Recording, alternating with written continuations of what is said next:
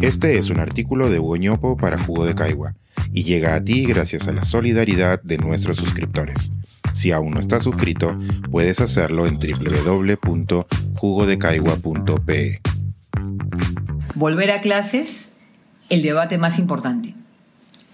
La pandemia, tras despertarnos de la bonanza precaria que vivíamos, nos viene pasando varias facturas. Algunas son de cobranza inmediata, como las sanitarias, laborales y económicas, pero otras son de cobro diferido, como la de los aprendizajes, la salud emocional, las desigualdades.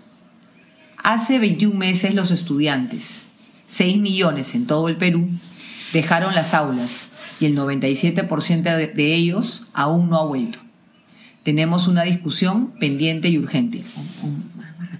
Norma Correa escribió una columna la semana pasada en El Comercio, en la que reflexionó sobre las prioridades contradictorias de nuestra sociedad, donde los niños pueden ir a centros comerciales, restaurantes y cines, pero no a sus escuelas, y tampoco pueden usar los juegos que siguen precintados en muchos parques de la ciudad. Asimismo, subrayó la importancia de cambiar el eje de la discusión. Ya no debemos discutir si las escuelas deben abrir o no, sino cómo y cuándo. La columna se volvió viral. Sin embargo, debemos anotar una característica clave de las reacciones en las redes. La mayoría de ellas fueron de mujeres. ¿Estamos convirtiendo este tema en un asunto de mamás y peques? Esto sería un error profundo, pues equivaldría a enfocarse en el presente del problema, cuando en realidad sus mayores repercusiones se darán en el futuro, dentro de dos o más décadas. Para entonces, el problema será de todos y ya será tarde para corregir. Necesitamos reaccionar pronto. Cada día cuenta para los niños y adolescentes. La encrucijada que enfrentamos es terrible.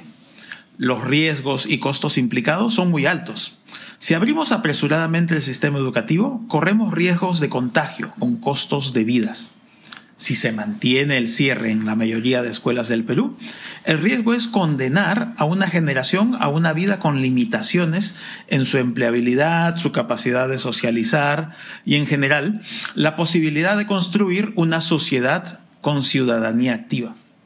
Con escuelas cerradas no solo se pierden aprendizajes, también se afecta severamente la salud mental de tanto estudiantes como cuidadores. Un problema adicional es la desigualdad.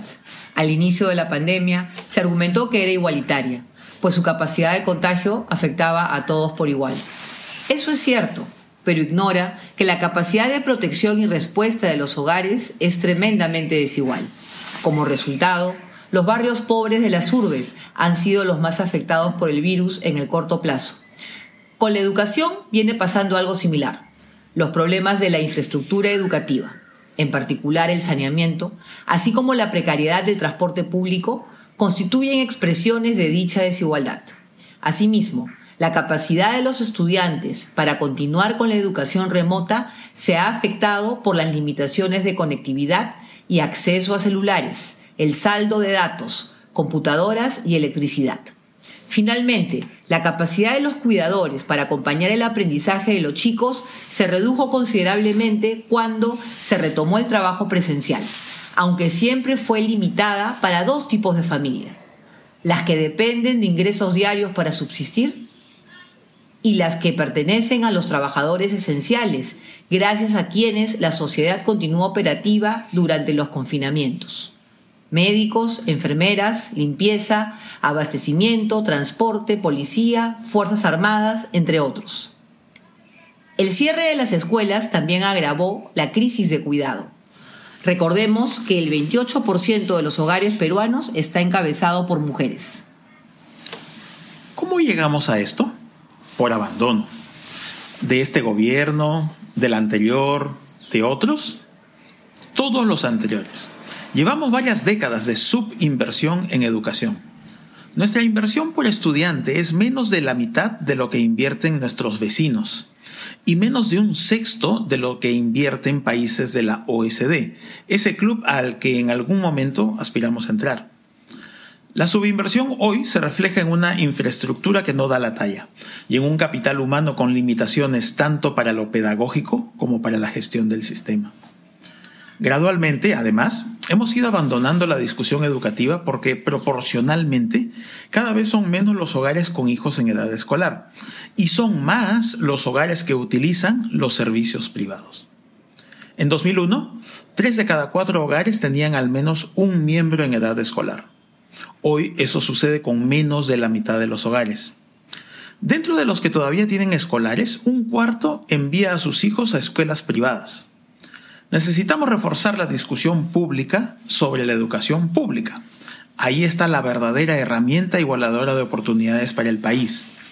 Pero además, los beneficios que pueda generar una educación de calidad para todos irradian a todos.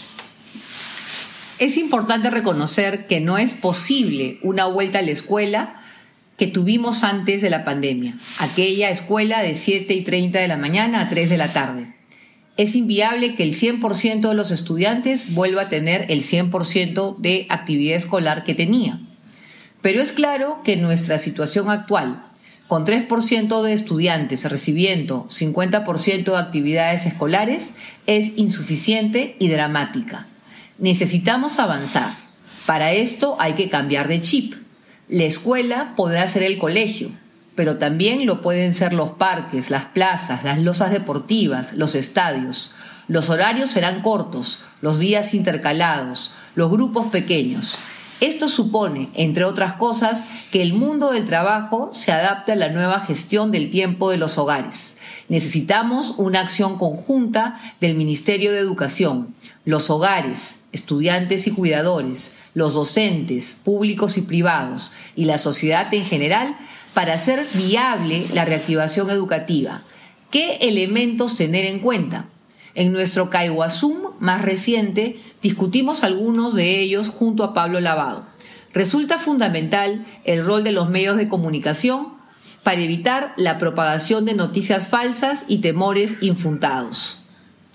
Necesitamos un debate constructivo, informado y descentralizado. En el Ministerio de Educación hay capacidades, Apoyemos. Hay que compartir lo que se sabe y lo que se viene aprendiendo sobre las maneras efectivas de reactivar el servicio educativo. Apoyar con todo a quienes necesiten las condiciones básicas. Las decisiones no son binarias, sí o no.